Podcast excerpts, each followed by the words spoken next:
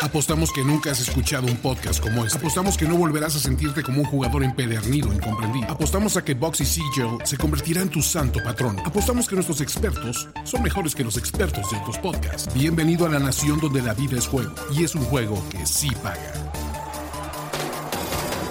Nación de apuestas. Nación de apuestas.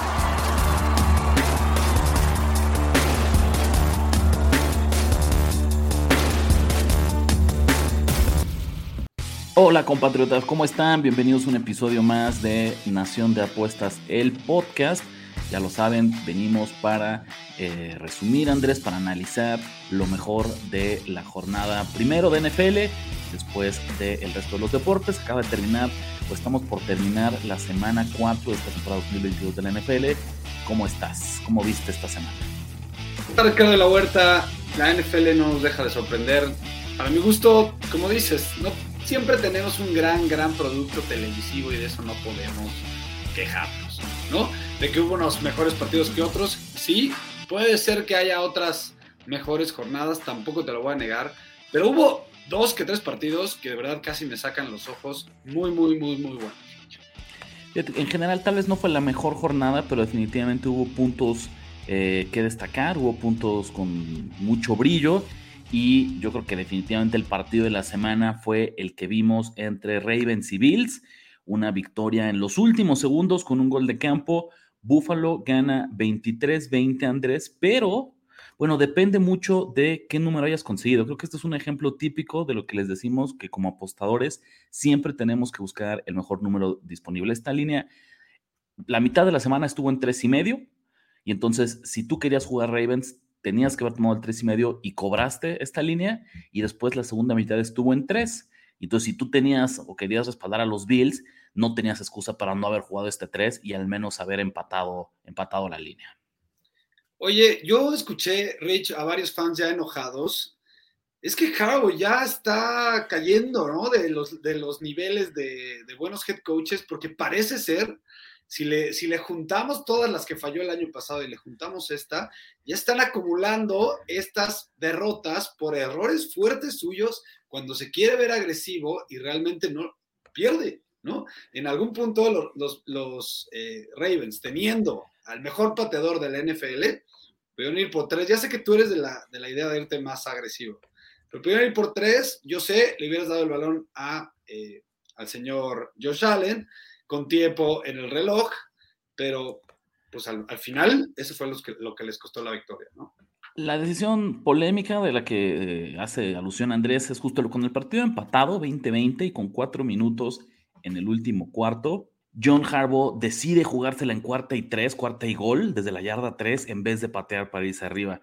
Fíjate que como lo mencionas, yo normalmente soy pro jugar arriesgado, pro jugártela en cuarta. Creo que eh, en la NFL de hoy en día todavía no se la juegan tanto como deberían, aunque es cierto que, poco a poco va creciendo esta tendencia. Sin embargo, hay una excepción, o hay excepciones, Andrés, y aquí yo hubiera pateado, porque es distinto, o sea, cuando pateas para irte arriba en el marcador, creo que ahí no hay eh, no hay mucho que pensar, ¿no? Claramente fue una decisión equivocada y sí pensaría, no solo por esa, esa decisión de no patear, sino en general el plan de juego de Baltimore de la segunda mitad, eh, responsabilidad de Harbaugh, yo creo que ahí tuvo, dejó mucho que desear. Totalmente, totalmente. Te digo, ya se están juntando estos partidos que le cuestan gracias al head coach. Fíjate, fíjate Andrés, yo tengo por ahí un take que ya llevaba varias semanas este, planeando, cocinando. Siento que ya se me adelantó un poquito, pero venga, más vale tarde que nunca. Y es que John Harbaugh está sobrevalorado como head coach, Andrés. Creo que John Harbaugh no es tan buen head coach. Olvídate este año, olvídate esta temporada. En general, creo que no es tan buen head coach como creemos, a pesar, y lo sé, de que llevó a estos Ravens a ganar un Super Bowl. Pues sí, o sea, digo, como dices, ¿no? Lo pudiste haber dicho hace seis meses y hubiera estado mejor. No, no, o sea, el que lo hubiera dicho, olvídate, antier, ¿sabes? La semana pasada, hubiera sido como el gran momento. Ya ahorita después de venir este partido se siente un poquito, un poquito forzado, un poquito pasado. Eh, ya sientes un poco oportunista, me gusta. Sí, sí, la verdad que sí, y me siento culpable por lo mismo, pero te juro, Andrés, que lo veo, ¿sabes? Este año sobre todo ¿Sabes qué pasa mucho? Se va a hablar de las lesiones, las ausencias que puede tener Baltimore, pero sabes, yo creo que John Harbaugh parcialmente es responsable de ellas. Ya no es un tema de suerte, ya es un tema de algo en la pretemporada. Esta famosa racha que tiene él de cómo se lo toma muy en serio, de cómo ganan todos los partidos.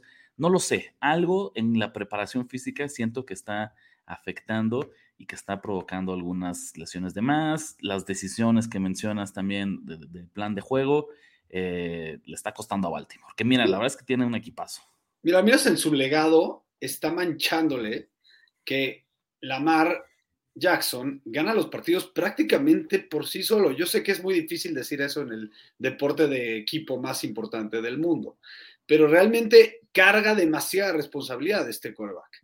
No, hay, no ha habido juego terrestre, que era algo que normalmente podías decir que era una ventaja de este equipo en, años anteriores. La defensiva está jugando muy mal y Lamar Jackson es un héroe que ha cargado con el equipo en los hombros y de repente pues no puede solo, ¿no? algo parecido que le pasa a los Bills, pero no a este grado. El partido eh, iba 23, o sea, Buffalo remontó una diferencia de 17 puntos. Con 1.38 en el segundo cuarto, creo que ahí fue la primera edición, el, el primer error grave de Baltimore. No puedes permitir que el rival te anote de 7. Te podías ir 23, hubiera sido ideal, pero tal vez el gol de campo, 26. Desde que yo vi que Josh Allen comandó esta serie para ponerse 20-10 y, y, robarse y llevarse todo el momentum rumbo al medio tiempo, sabía que ya eh, se venía una, una fuerte remontada, porque además Buffalo, en lo que va de la temporada, tiene el mejor diferencial de puntos en el tercer cuarto. Andrés, nadie ha jugado mejores terceros cuartos que estos Bills en esta temporada 2022. Que independientemente, digo, ya platicamos un poquito de, desde la óptica, desde el lado de Baltimore, pero Buffalo, pues de nueva cuenta, ¿no? Solidifica y confirma que lo que pasó la semana anterior con Miami fue simplemente un tropiezo normal, porque ningún equipo en la NFL se va a ir invicto hasta el Super Bowl pero confirma su posición como favorito al título. Ojo, lo que digo con que Josh Allen carga demasiado con el nivel y con el futuro, por decir así, de los Bills. Yo sé, yo sé que van a decir que tiene una gran defensiva y es cierto. Sin embargo, por ejemplo, no tienen muy buen juego terrestre desde que está Josh Allen. ¿no? Entonces siento que a veces les falta quitarle un poco de peso eh, de los hombros a Josh Allen y ahora se está pronunciando todavía más del lado de Lamar Jackson y es en, gran, gran parte responsabilidad de Harvard, ¿no? Eh, pero eso sí, Rich, no pasa nada. O sea, esta división está muy peleada. Están 2-2. ¿Sabes qué? Sacúdense el polvo, Ravens. Se viene partes más fáciles del calendario. Creo que todavía tienen muchas chances de ganar esta división. Y, eh, igual con los Bills, ¿no? Los Bills, creo que es, o sea, creo que el consejo, la moraleja para Baltimore es la misma que traíamos para Buffalo la semana pasada. Vas a perder algunos partidos, tu oponente jugó muy bien, ¿no? Jugaste contra un, buen rival eh, y no pasa nada. La temporada es larga, traes con qué competir. Eh, lo que dices, sí, es sacudirse. Por ahí incluso se veían algunas, una mini pelea, una rencilla ahí con Harbo y Marcus Peters en, en las laterales. Pues es eso, ¿no? Controlar las emociones, concentrarse en el siguiente rival y a lo que sigue. Confirmar lo que tú ya dijiste al inicio de este partido, del análisis, es que nosotros en el video de Nación de Apuestas en YouTube, si no eh, se han suscrito, vayan y háganlo ahorita mismo, diste este pique en tres y medio. Entonces, siempre, siempre decimos lo importante que es tomar lo mejor del número y más aún cuando es un número tan crítico cuando que es de tres a tres y medio o de, o de 3 a dos y medio. Te voy a confesar algo, Andrés. Sé que siempre es mejor empatar que perder, pero yo odio cuando un partido acaba exactamente en el spread que marca Las Vegas. Me choca el, famoso push en, las apuestas, que es cuando se pues, empata y te regresan tu dinero. Yo lo odio, no sé por qué, pero me, frustra, me estresa, siento que fue tiempo perdido. Eh, que habrá quien me diga, oye, pues mejor perder tiempo que perder dinero, ¿no? Pero no lo sé, algo no me sabe. Entonces, cuando en serio los partidos acaban exactamente, como en este caso que la línea cerró en tres y Buffalo gana por tres, eh, sí, sí me, me, estresa un poquito, me frustra. Pues ya es de estilo de, de, apostadores, ¿no, Rich? Porque, y también de la narrativa que hayas visto en el partido, porque si, en este caso, por ejemplo, sí da coraje, porque los Ravens fueron ganando la mayoría del partido y tuvieron para ganarlo, inclusive. Pero hay otras veces en que la, empatas pensando que esta apuesta ya la tenías perdida y en la basura el ticket ya lo habías hecho cachitos y lo habías tirado, y lo empatas, ¿no? Pues dices, bueno, prefiero eso que perderlo. Como decías, eh, vamos a, otro de los partidos. Esta semana arrancó la serie internacional de encuentros que tiene la NFL con el primer partido que va a haber en Londres entre Vikings y, Saints, quien se desmañanó, quien decidió levantarse temprano para arrancar el día viendo NFL, creo que eh, no, no salió defraudado, Andrés. Fue un gran espectáculo. Es curioso, Rich, porque yo tengo una eh, idea diferente de lo que es desmañanarse, ¿no? yo, ya llevo dos horas es, domingo, la, escala pues, cambia distinto, ¿sabes? El, domingo, cualquier cosa que ocurra antes de las 9 de la mañana, yo creo que sí es ya, todavía es, de madrugada. Pues cada quien, porque te digo, yo ya llevaba dos horas, yo ya le había dado, ya había pasado mis perras, ya las había dado a desayunar, ya había hecho mi café, ya había inclusive desayunado, y ya estaba listo para meter mis apuestas antes de que empezara el partido. Tan así que metí, metí Vikings. Bueno, pues ahí está, al final, también aquí, fíjate, creo que podríamos decir que esta semana se caracterizó por movimientos críticos de la línea. Es la misma historia. Minnesota empezó como favorito por dos y medio. Después, aquí creo que la línea duró más tiempo eh, con este número. Cuando se confirma que no va a jugar James Winston, que no juega Camara, que no vaya, que va a haber varias ausencias eh, y que Andy Dalton será el coreback titular de, de Nueva Orleans, la línea brinca hasta cuatro. Y el partido, al igual que en el de Buffalo y Baltimore, termina por tres. Entonces, Pudiste ganar con ambos equipos, pudiste perder con ambos equipos, todo depende de qué número hayas casado, que qué número hayas apostado, Andrés. Mira, encuentro eh, subrayar dos cosas, una de cada equipo. De parte de los Saints, me llamó la atención que la defensiva mejoró sustancialmente. Había sido un problema para ellos, sobre todo el pass rush. Estaban en el último lugar de toda la NFL Rich en pressures, porcentaje de pressures, de, presión en toda la liga. Después de que el año pasado habían sido, no me acuerdo si primero, pero sí sé que top 3. Entonces, es un factor a resaltar que ya en este partido, Cousins vio eh, mucha presión y tuvo poco tiempo para lanzar el balón. Y por el otro lado, otro factor que a mí me preocupa, con todo, y con todo que siguen sacando las victorias los Vikings, porque ya han dos seguidas, que a mi gusto debían de haber perdido, al menos pudieron haber perdido, es que no alcanza a cuajar este sistema de O'Connell, con todo que tiene una, serie de armas ofensivas sumamente espectaculares, productivas y lo que, los adjetivos que tú me digas positivos. Y un coreback que, puede no, gustarles a muchos, pero es un coreback productivo y eficiente en la generalidad de sus partidos, eh, fuera del Monday Night si quieres, pero en general es, es un coreback bueno es bien curioso, no sé si opinas lo mismo, porque a ver, volteamos a ver los récords. Minnesota va 3-1. Minnesota ahorita va de líder divisional prematuro, sí, claro, pero pues porque le ganó a Green Bay en la semana 1, entonces tiene por el momento ese factor de, desempate. Y aún así, yo creo que nadie lo tiene entre sus equipos top. Nadie, si hicieras ahorita unos Power Rankings Express de toda la NFL, definitivamente nadie lo va a tener entre los cinco mejores y es probable, Andrés, que apenas o que batallen para colarse en los 10 mejores, ¿no? A pesar de que hay 3-1, lo que dices, creo que no termina de convencer, no termina de llenarle el ojo a la gente que este sistema eh, del nuevo head coach con Kirk Cousins, algo está fallando, que tiene una muy mala reputación, que pareciera que en serio no convence a nadie, como que ya nadie le da el beneficio de la duda a Cousins, ¿no crees? Como creo que ya Totalmente. la afición, los analistas están predispuestos a que Cousins va a hacer las cosas mal. Y la verdad es que si le preguntaras a cualquiera del equipo de Minnesota, yo estoy seguro que te hubieran firmado un inicio de 3-1. ¿Sabes? pero perfecto. Si dices, oye, acabando el partido de Londres vas a estar 3-1 y vas a estar de líder divisional, lo toman, ¿sabes? No creo que, que, haya de qué preocuparse con estos Vikings. Hay una predisposición así, ahí estoy totalmente de acuerdo, pero es a ver qué te llama a ti, Rich, porque vas a tomar eh, de aquí en adelante en tus pronósticos esta idea de la gente y del mercado que no son tan buenos como dice tu, su récord y vamos a darnos cuenta si sí es cierto eso, o al revés, como van 3-1 vas a decir están sobrevalorados y podemos llevarles la contra. ¿Cuál, es tu, elección? Eh, vamos, yo creo que va a variar mucho cada caso, caso a caso, según su rival, según el número, la línea que nos ofrezca Las Vegas, pero sí es una realidad que eh, creo que Minnesota está siendo subvalorado a pesar de tener un arranque de temporada pues, bastante, bastante exitoso.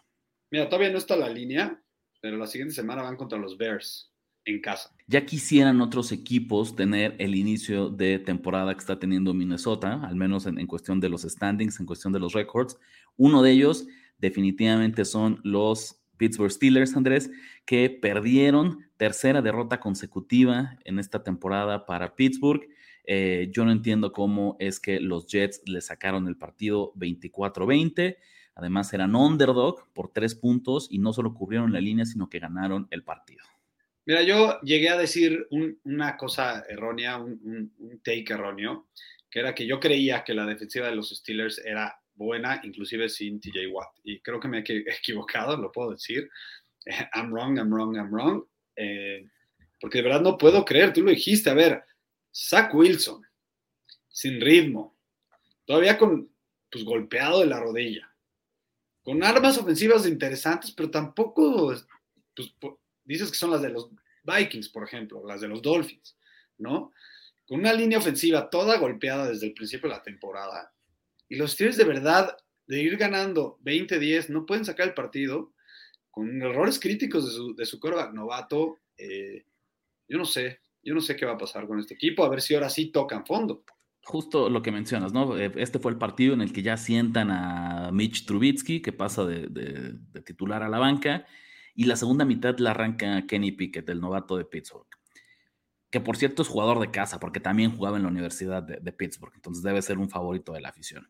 De entrada, a mí me sorprendió mucho la decisión de Tomlin, porque pareciera, siempre creo que va a ser una mala idea debutar a un novato en la segunda mitad. Porque entonces le quitaste toda una semana de preparación, de repeticiones con el primer equipo, de estudio, de preparación mental, ¿no? Como que incluso pensando en, el largo plazo, yo siempre creo que va a ser más inteligente. Si te está yendo mal, si Trubitsky no está funcionando, pues ni modo, ¿sabes? Todavía aguántate y, cierras el partido con él y ya después haces el anuncio lunes, martes, que a partir de esta semana viene el cambio de coreback. Lo dices. Pickett lució muy aguerrido, por llamarlo de alguna forma, muy, forma, muy luchón, ¿no? Consigue dos anotaciones, pero los dos por la vía eh, terrestre. En, el juego aéreo, creo que tuvo algunos, algunos destellos, ¿no? De, buenos lanzamientos, de buenos pases, pero Andrés lanzó tres intercepciones en una mitad. Eso es muchísimo. Y si bien es cierto que por ahí una o dos de ellas, según como lo quieran ver, fueron en pelotas desviadas, eh, y ya más bien le caía al defensivo de, de, rebote el balón, pero en ambos casos eran pases forzados a doble cobertura. Entonces ya desde ahí te habla que fue una mala lectura eh, del coreback y siempre que, estás lanzando una mala cobertura, pues corres un riesgo de, intercepción. Entonces yo la verdad es que al menos vamos a ver cómo le va ahora con una semana completa de preparación como titular, pero no estoy, no me encantó a mí el, debut de, de, Pickett, no lució prometedor, si a mí me lo preguntas. Hablas de esta situación en donde el coach ya se hartó de Trubisky, lo metió a medio tiempo sin preparación, y además ahora lo dejas, porque lo tienes que dejar, ya no puedes regresar a Trubisky contra nada más y nada menos que la defensiva de los Bills.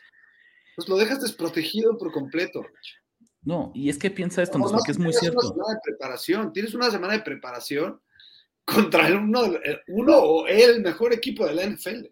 Yo, yo te diría dos cosas. Número uno, acordémonos que el coreback, la posición de coreback de Pittsburgh fue la última que se anunció en la liga. ¿no? Hasta el último minuto o sea, Tomlin se tomó todo el tiempo que necesitó para anunciar que Trubitsky iba a ser su quarterback titular esta temporada. no le duró. Estuvo eh, Rudolph por arriba. Pero fíjate, es que, y es el justo el tema. Y eso significa que en toda la pretemporada, en todo el training camp, Pickett no hizo lo suficiente para ganarse el puesto, ¿no? Entonces, no, te dice que no tuvo una gran pretemporada, que no lo sentían listo.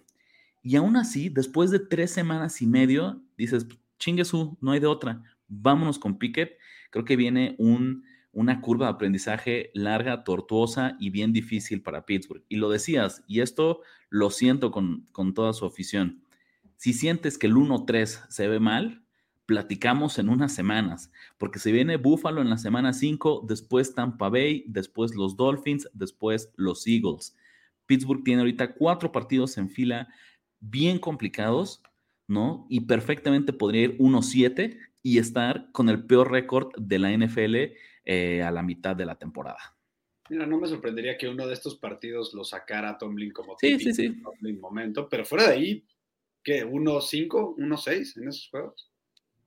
y, digo, pues llegarían a, la mitad de la temporada con una marca de 2-6, nada alentadora. Finalmente, creo que esta va a ser el año en el que se acaba la racha de Mike Tomlin, que lleva 15 temporadas consecutivas sin un récord perdedor. Toda su carrera como head coach ha tenido temporadas de 500 o mejores. Este año se acaba esa racha. Ya no veo cómo con este equipo, con este calendario, con este inicio, no veo cómo Pittsburgh acabe al menos en 500 esta temporada.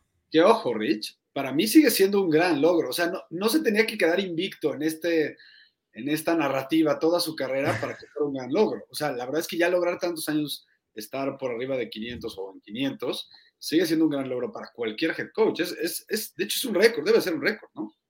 Sí, no totalmente es un récord, nadie más puede decir que lo ha logrado. Por un lado te entiendo, sí hay que reconocerlo, es algo de que aplaudirle. Por otro también creo que lo que ha hecho es prolongar la era de Mike Tomlin, cuando tal vez a Pittsburgh no le vendría mal un cambio, un relevo generacional, Andrés, o al menos eh, otro estilo de coacheo, ¿no? Pero bueno, vamos a ver. Si este año acaba muy, muy mal para Pittsburgh, me pregunto si vendrían vientos de cambio o si le darían la oportunidad a Tomlin de seguir un par de años más y ver cómo puede enmendar, enmendar el camino. Si Pittsburgh está 1-3, Andrés, y decimos ahorita como uno de los, de los peores récords de la NFL, el otro lado de la moneda son los Philadelphia Eagles, que es el único invicto que queda en la liga, cuatro ganados, cero perdidos. Esta vez tuvieron un inicio complicado, iban 0-14, se fueron abajo por dos anotaciones, pero al final le sacan el partido a Jacksonville 29-21 y además, ya lo saben, lo que nos gusta como apostadores, cubren la línea de menos seis y medio, de menos seis hasta el menos siete si alguien agarró un mal, mal número. ¿Cómo ves tú a estos Eagles? Lo que me gusta más de estos Eagles, Rich, es que un equipo campeón y no voy a decir que van a ser campeones los Eagles, lo que sí puedo decir es que una característica muy clara y muy obvia de un equipo contendiente al título es que saben ganar partidos de muchas formas. Saben, un, saben ganar un partido ríspido en donde está lloviendo y las, defensivas dominan y ganan 10-7. Saben ganar un partido, un shootout, en donde ambos equipos van eh, avanzando el balón con enjundia y queda 40-30. ¿Saben?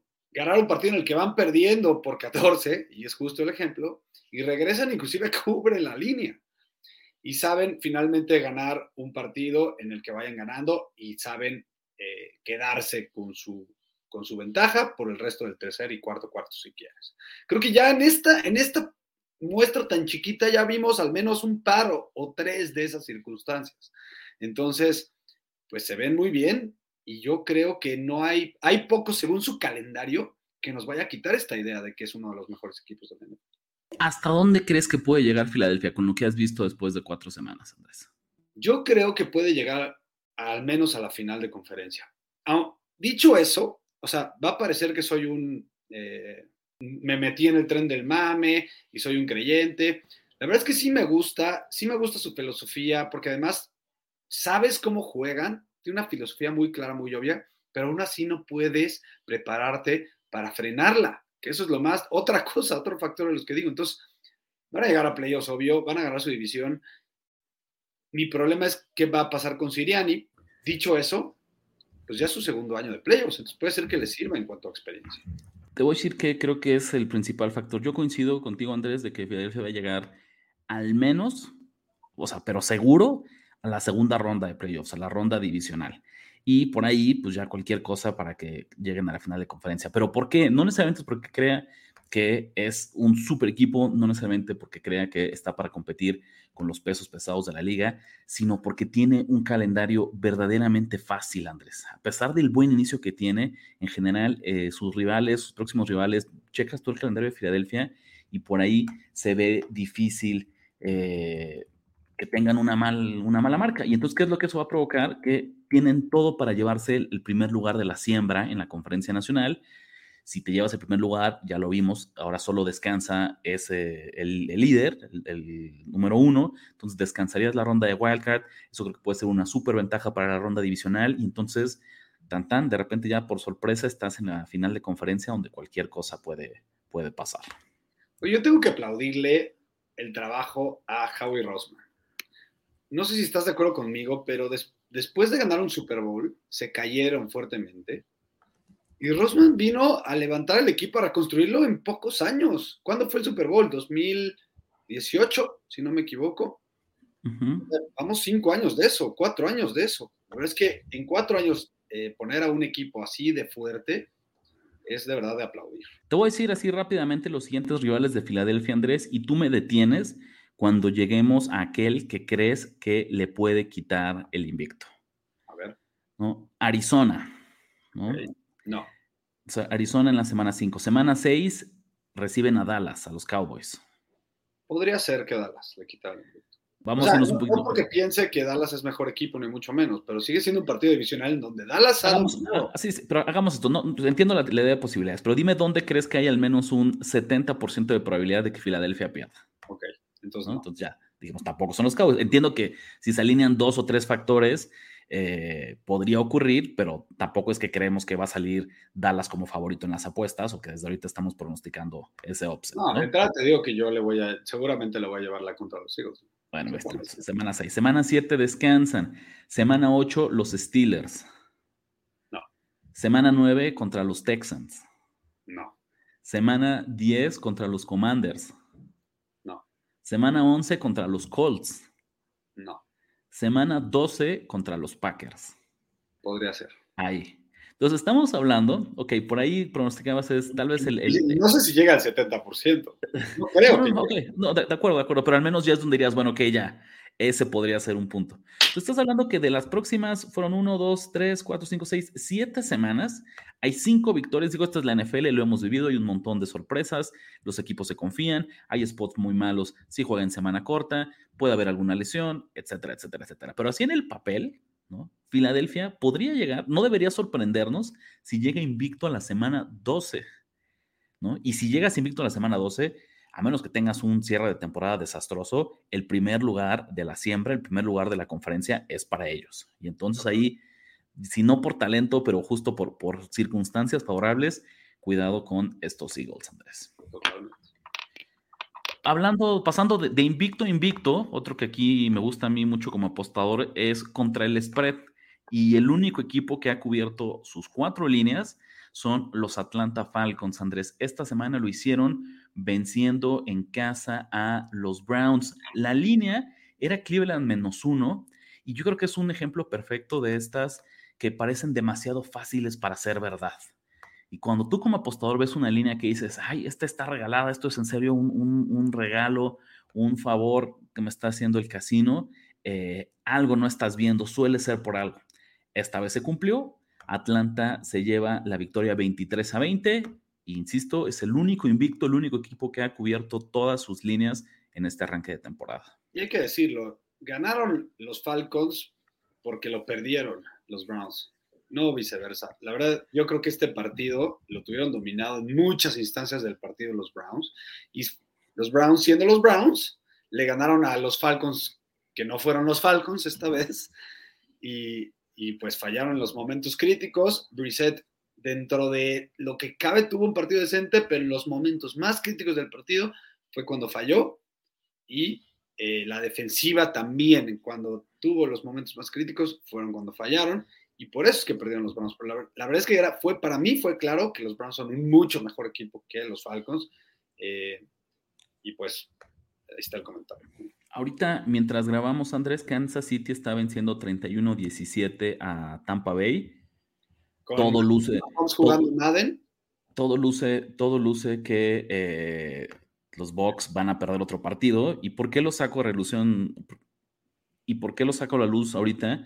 Porque si se confirma este resultado y pierde Tampa Bay, Atlanta Andrés va a amanecer empatado como líder divisional del sur de la Conferencia Nacional después de cuatro semanas. Yo creo que eso nos habla, a final de cuentas, Tampa Bay yo creo que tarde o temprano va a agarrar ritmo, se va a encarrilar y, va a tomar el control de esta división, porque en serio el nivel es muy, muy bajo, pero no de ser sorpresivo. Un equipo que pensábamos al inicio del año que podía ser el peor de la NFL, eh, pues ahorita tenga, pues eso, está empatado en el liderato divisional después de cuatro semanas. Justo van contra los Bucks y aquí es donde le dan la vuelta, no te preocupes.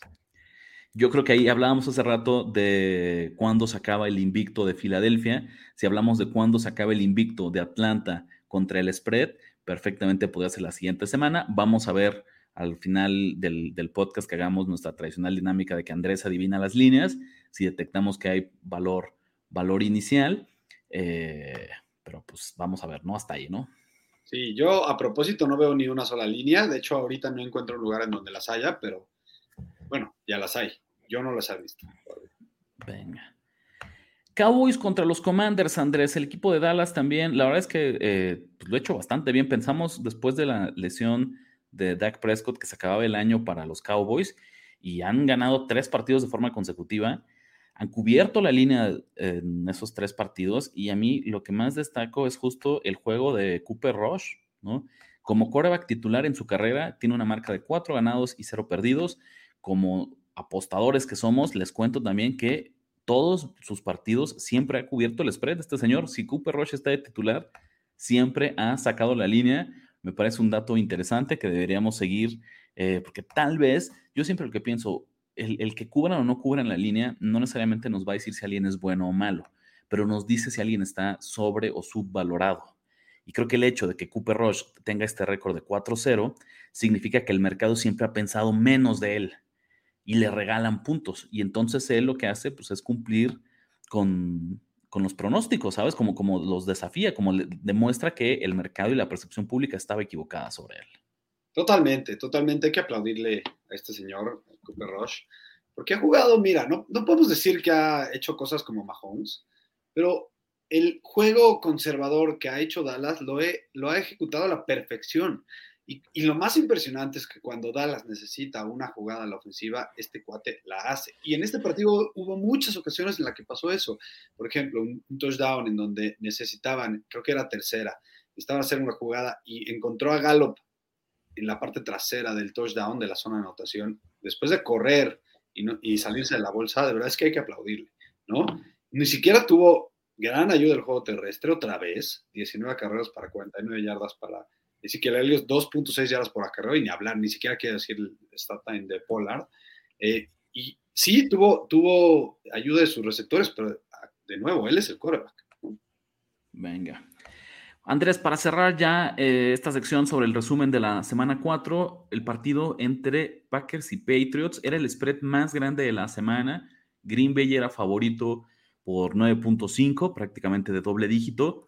Y aunque ganan el partido, la realidad es que creo que nunca tuvieron oportunidad de cubrir esta línea. Nunca estuvieron más, eh, nunca estuvieron dentro del número, nunca estuvieron arriba en el marcador por 10 puntos.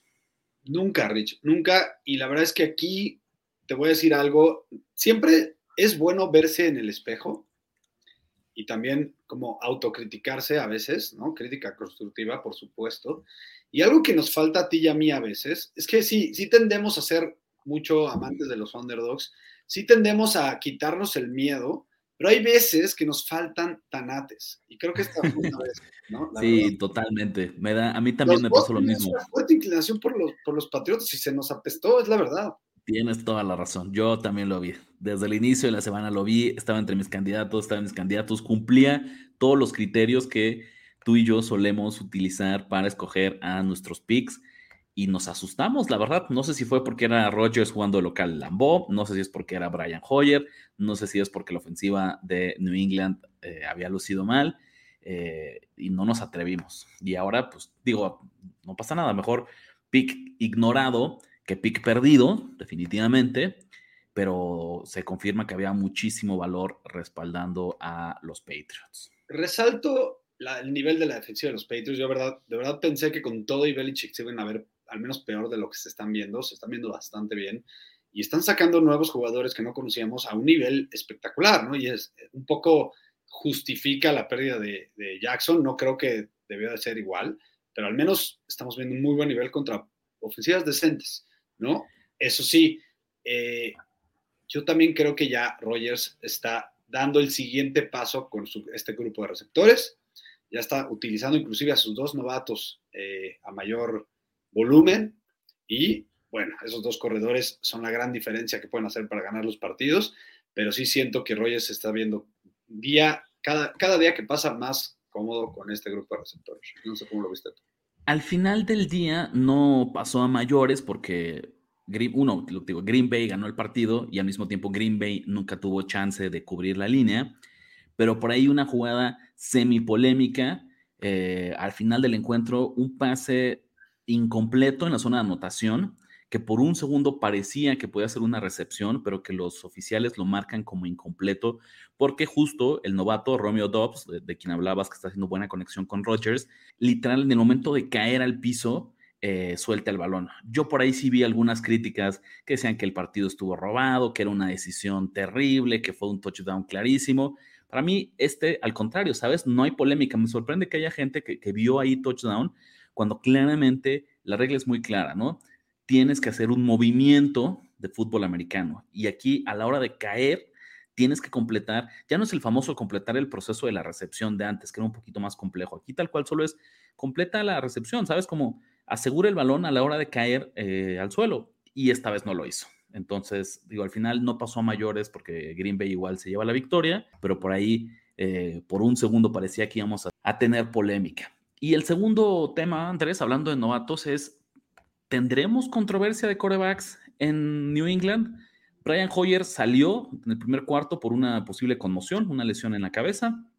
Entró el novato Bailey Zappi, que de entrada, Andrés, ya vi los memes, o sea, porque digo que se pronuncia Zappi, se escribe Zape. Entonces, estoy segurísimo que la afición mexicana, Andrés, por hacerle la maldad a los Patriots, o sea, ya vi el chiste repetido una y otra y otra y otra vez. Te adelanto desde ahorita, ya me, que ni siquiera han empezado a bromear con el apellido de este señor y yo ya me cansé de escucharlo este, hasta el cansancio. Vas a ver, ¿te acuerdas de mí cuando escuches ahí eh, y cuando empiezas a ver los memes de que el coreback, que por supuesto se pida Sape, el coreback de, de los Patriots? Sí, la verdad es que para ser un coreback de tercera línea, jugó bastante bien, ¿no? Y sí puede ser que haya una controversia de coreback entre Hoyer y Sape. pero Para hacer la costumbre. Al final van a dejar a Hoyer. Hoyer es un cuate de confianza del señor Belichick. Hay que acordarnos de eso. Puede ser, pero pensemos que si en realidad estamos hablando de, un tema de conmociones y sobre todo con lo que pasó con Tua al inicio de la semana, yo no descarto que al menos una semana más eh, Bailey Zappi juegue como, como titular. Mac Jones, ya lo vimos, ¿no? Estará fuera alrededor entre seis y ocho semanas. Y el detalle interesante, digo, sé que seguramente muchos de ustedes no, no son unos clavados del fútbol americano colegial, pero el señor Zappi tuvo una excelente última temporada con el equipo de Western Kentucky. Fue el líder de todo el país, Andrés, en yardas por aire, 5.545, y de touchdowns con 56. Es cierto que jugaba en una conferencia menor, es cierto que el nivel que enfrentaba semana a semana no era eh, ni de cerca lo que está viendo ahorita en la NFL, pero pues siempre que comandas una ofensiva así de prolífica, así de, de agresiva, de exitosa, yo creo que algo se te queda, algo interesante debes de traer. Entonces, ah, yo espero, a mí me gustaría ver más, más del novato, porque el otro lado, con el caso de Hoyer, tienes razón que es alguien de toda la confianza de Belichick, pero al mismo tiempo está muy topado lo que puede hacer. Si le das una semana más a Sapio, o sea, si, logras que él tenga uno, tal vez dos partidos más como titular, no descartaría que independientemente del estado de salud de Hoyer, se quede él con eh, la posición de quarterback número dos y sea el titular mientras se recupera Mac Jones. Puede ser, Rich. Yo quiero dar un comentario también más de apuestas. No sé tú, pero puede ser una posibilidad de que le estemos llevando el apoyo apostador a los Patriots en los siguientes partidos, porque a mí me gusta el rendimiento de su defensiva y lo has dicho tú una y otra y otra vez, que es de Mac Jones a este, Hoyer a Sapi, no hay tanto downgrade, al menos en puntos de apuestas. ¿Por qué? No porque Mac Jones sea igual que estos corebacks, sino porque es un equipo que se basa en lo que hace, número uno, su juego terrestre y número uno, su defensiva. Entonces, puede ser un buen factor para llevarle, para apoyar a Bill Belichick y compañía. Eh, no descarto que haya oportunidades de jugar a favor de New England en las próximas semanas y que también Andrés, si lo ves así, ha tenido un inicio de temporada Andrés contra rivales de calidad. O sea, eh, nos vamos a dejar ir mucho por el, récord de, estos Patriots de 1-3, pero ya jugaron, enfrentaron a Green Bay, enfrentaron a Miami, enfrentaron a Baltimore. Por ahí el único juego fácil que han tenido es en contra de los Steelers, pero de ahí en fuera sus tres derrotas han sido contra equipos pues que al día de hoy estarían en, playoffs, que al término del primer cuarto de temporada pintan para ser equipos de playoffs. Entonces, eso nos dice que puede haber valor cuando empiezan a jugar estos Patriots contra rivales de, menor nivel. Con esto acabamos creo que nuestro, nuestro resumen express, Andrés, de los partidos más interesantes de la jornada 4, de las historias más relevantes, de todo lo que vimos en el mundo de las apuestas. Vámonos ahora a platicar un poquito de otros deportes en el resumen deportivo de la Nación de Apuestas. Ese resumen de NFL no fue tan express, pero este sí va a ser un poco más express. Hay varias, varias eh, notas interesantes en el mundo de los deportes. Número uno, hablemos del deporte rey, ¿no? Que ya se está cerrando la temporada, la temporada regular y está, fuera de que muchas divisiones ya están decididas, inclusive algunos puestos de wildcard, hay una división que todavía está en fuego, que es la NL East. Los Mets están a un juego de los Braves.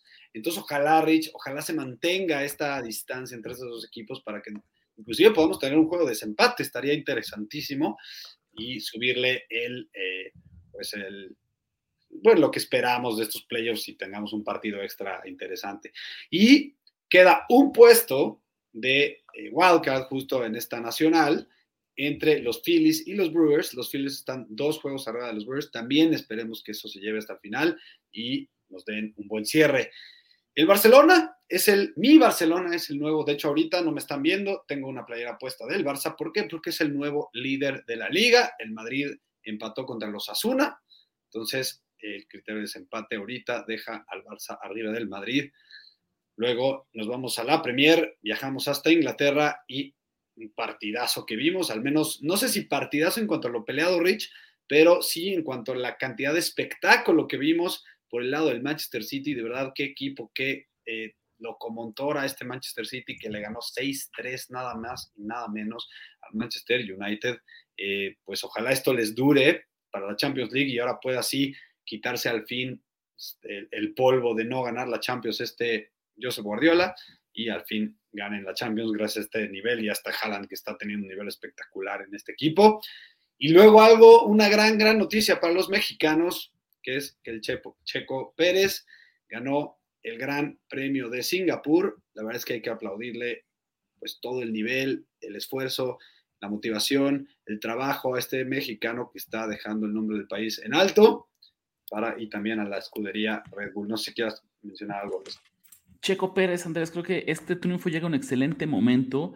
Venía de solo conseguir un podio en una de sus últimas cinco carreras, seis carreras. No es que hubiera tenido resultados desastrosos, siempre terminaba en, zona de puntos, pero cuando traes al mejor coche de la parrilla, cuando estás en la mejor escudería, el haber pasado tantas carreras, tantos grandes premios fuera del podio, es algo que definitivamente le estaba afectando al mexicano. Él mismo lo dijo, como que le caía en un excelente momento porque justo rompía la mala racha. La realidad es que aunque matemáticamente Max Verstappen todavía no es el campeón de este año, es cuestión de tiempo. Pudo haberlo cerrado. Si él hubiera ganado esta carrera y se daba una combinación de resultados, pues ya se confirmaba como campeón. Eh, luce ya algo de mero trámite, tiene prácticamente 100 puntos de diferencia contra el segundo lugar que es Charles Leclerc.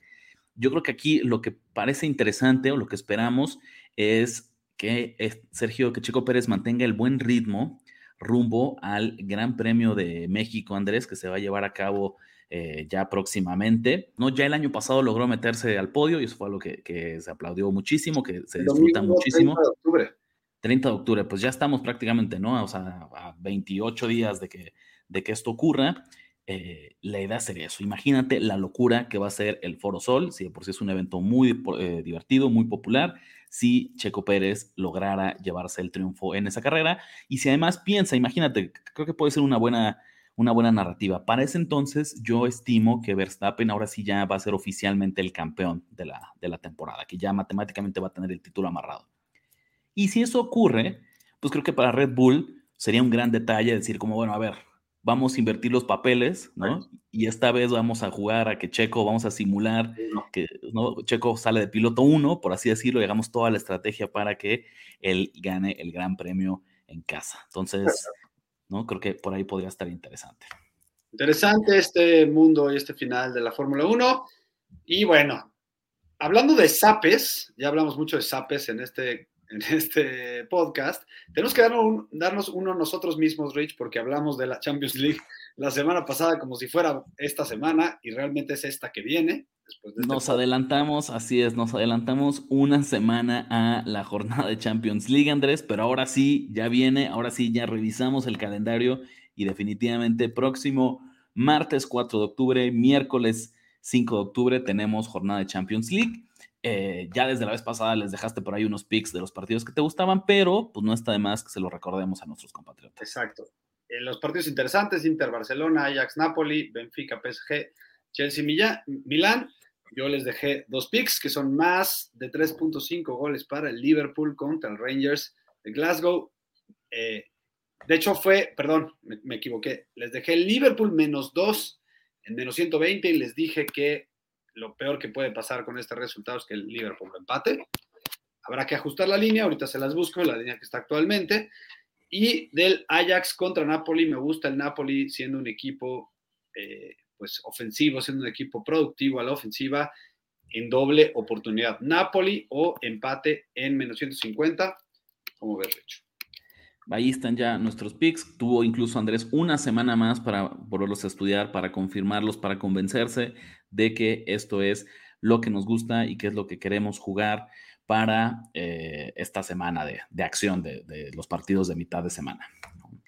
En la Liga MX termina esta semana la temporada regular, por así decirlo, Andrés. Ya está lista la liguilla, ya están los 12 invitados. Acuérdense que tenemos repechaje primero del 5 y el 12. Los cuatro ya tienen su boleto directo, es el América, Monterrey, Santos y Pachuca. Algo bien interesante, Andrés, es si tomas los últimos cinco partidos de estos cuatro equipos, solo hay una derrota.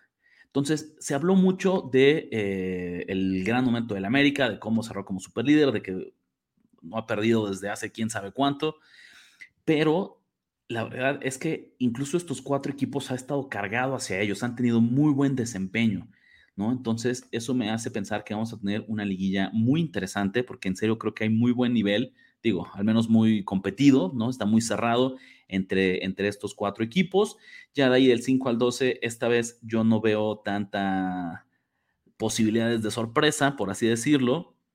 Eh, por ahí, Andrés, nada más para que lo anotes, nuestro Necaxa, de nuestro corazón, de nuestros amores, eh, parece que sí, como número 12 va a estar eh, dentro a menos.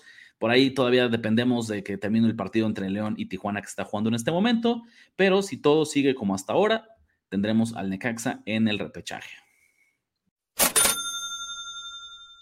Ok, Andrés, viene el momento. Vamos a voltear a ver por primera vez a las líneas de la semana 5 de la NFL. Vamos a intentar a ver cómo te va en tu examen semanal de, de bookie, de handicapper, de pronosticar cómo vienen los casinos. Otra vez, todavía no son picks oficiales, son inclinaciones, es ver qué te llama la atención entre estos partidos interesantes. Eh, pero la verdad es que sí, no, luego sí, sí sale, sale, luego sí detectamos valor eh, a raíz de, este primer análisis. Exacto. Primer partido, Andrés, ¿no? Los Pittsburgh Steelers visitando a los Buffalo Bills. Uy, Buffalo menos 10 y medio. Buffalo menos 14. Creo que ya empieza a sentirse pues, el, impuesto de respaldar al, al, ultra favorito, el impuesto de respaldar al equipo más eh, más dominante en este inicio de temporada, eh, ya son dos touchdowns. Pinta, lo que no sé, ya sabemos, nos encanta a nosotros respaldar a Mike Tomlin como underdog, pero hoy no sé si contra estos. La primera vez que nos va a dar miedo. Sí, sí, sí, sí, vamos a ver qué pasa más adelante. Siguiente partido: Detroit Lions frente a los New England Patriots. En, New England. En, en New England, correcto. Patriots menos dos. Patriots menos dos y medio. A esta sí le diste, le diste bastante bien. Eh, otra vez, de bote pronto, yo traigo una inclinación bien fuerte con los Patriots. Vamos, vamos a después estudiar un poquito más y, ver si, si, nos terminamos de convencer. Atlanta Falcons frente a los Bucks de Tampa Bay. Tal vez en el papel no es el duelo más espectacular, pero ya lo dijimos, le hemos agarrado un cariño especial a Atlanta porque es el único invicto que nos queda contra el spread. Buccaneers menos seis y medio. Menos ocho y medio. también aquí Las Vegas te está poniendo caro respaldar, te lo está poniendo difícil si quieres jugar con sí, yo, yo, puse la línea que debería de ser. la que no, tú dijiste la que tú querías jugar, ¿sabes? Es, si tú hubieras visto un seis y medio, corres ahorita a meter Tampa Bay para el próximo domingo, pero no, ocho, ocho y medio. Pero ahí puede ser que me decante por los Falcons. ¿eh? Miami Dolphins, ¿no? Que seguramente, digo, no es que se haya confirmado, pero será con Teddy Bridgewater como quarterback titular, visitando a los New York Jets. Dolphins menos cinco y medio. Dolphins menos tres. Ok. ¿No? Este está interesante, pero justo no sé si tenga la pinta de un partido de trampa, Andrés. Puede ser. Podría ser, pensando en como de luce demasiado bueno, demasiado fácil para ser verdad. Eh, no es ningún a ver, sabemos que porque es el, un coreback suplente, pero Terry Bridgewater podría ser el mejor coreback suplente de la NFL. Uno de los tops, ¿no? Entonces, eso, eso podría ser interesante. San Francisco 49ers visitando a los Carolina Panthers. 49ers menos cinco y medio. 49ers menos 5. Mira, Andrés, vienes bastante atinado, ¿eh? Ahora sí ya te voy a poner a armar líneas tú. Mencionemos que este partido pues, todavía dependerá mucho de lo que ocurra mañana en el Monday Night, o bueno, hoy que nos están escuchando seguramente en el Monday Night Football. Eh, vamos a ver cómo se mueve, cómo le va a San Francisco y seguramente tendrá un impacto en la línea. Sin duda. Dallas Cowboys visitando a Los Ángeles Rams. Ok, está interesante esta. Rams menos tres y medio. Rams menos seis. Híjole. Aquí sí. Menos seis le voy a Dallas, pero sin pensarlo dos veces. Digo, se va a mover esa línea, ya lo dije bien. Pues vamos a monitorearla, pero sí, parecieran muchos puntos también así de a primera vista. Philadelphia Eagles visitando a los Arizona Cardinals. Philadelphia menos nueve y medio. Filadelfia menos cinco y medio, Andrés. Ahora sí te quedaste lejos. Pero fíjate, es que es, un gran ejemplo. Venimos ahorita, acabamos de decir, Dallas sale como underdog por seis puntos contra los Rams. Entonces me sorprende que los Cardinals salgan por underdog de 5.5 frente a Filadelfia. Es cierto que Dallas va de visitante y Arizona juega de local, pero aún así me haría pensar, yo que soy de los que creen que la localía cada vez pesa menos en el mundo de las apuestas, pareciera que son equipos similares y yo la verdad veo mucho más cerrado el gap entre Dallas y Los Ángeles que el que veo entre Filadelfia y Arizona. Totalmente de acuerdo. Cincinnati frente a Baltimore. Baltimore menos dos y medio. Baltimore menos tres y medio, Andrés. Sí, tenía que, bueno, sí hace diferencia que sea un punto, ese punto en específico, pero ese, ese que estar entre dos y medio y el tres y medio.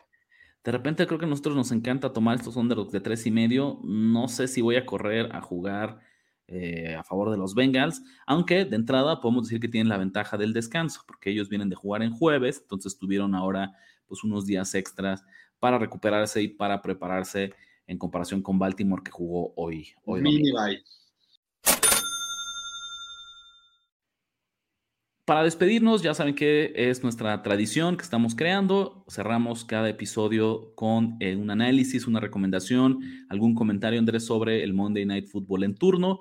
Esta semana tenemos a los San Francisco 49ers frente a los Ángeles Rams, partido que se juega en San Francisco.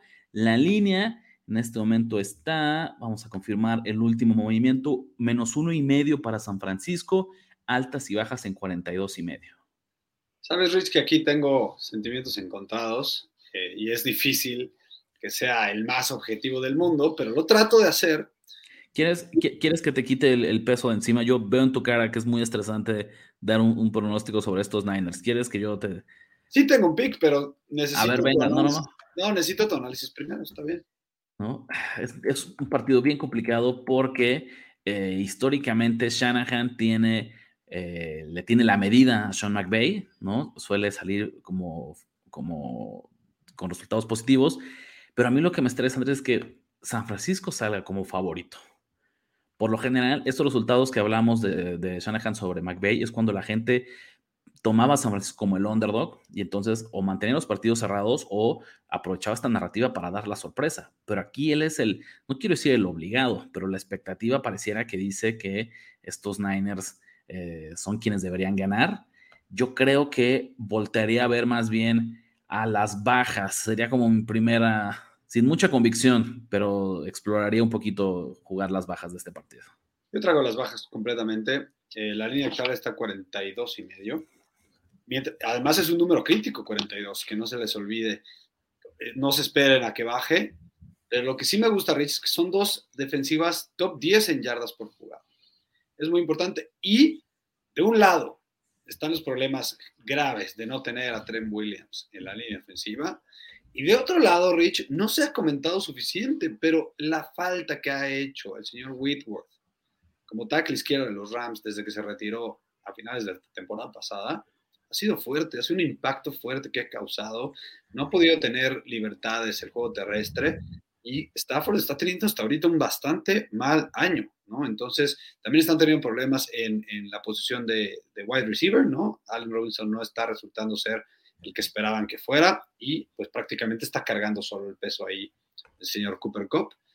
Yo estoy realmente convencido de las bajas.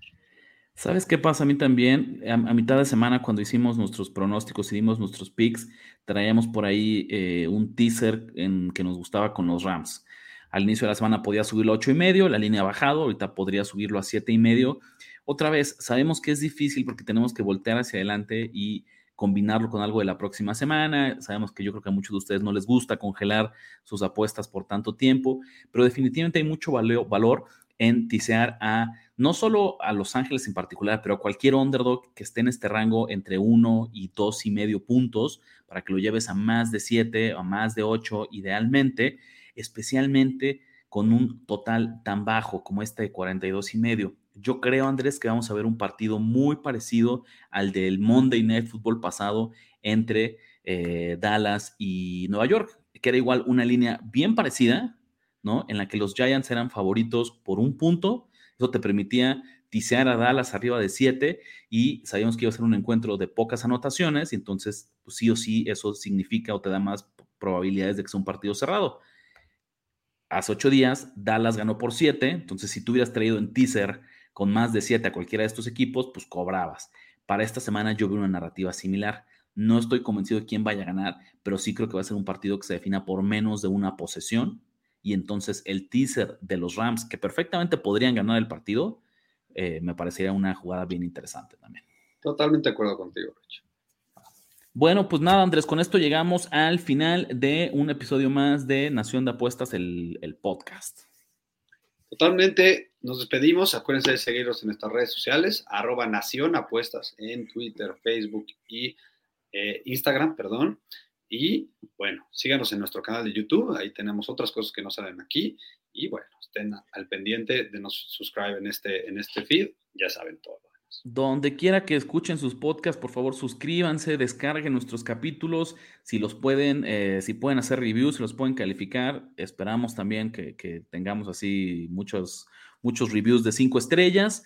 Eh, los esperamos, ya decía Andrés, en YouTube con el análisis semanal. También por acá subiremos los, los pics para quien guste consumirlos en formato de audio.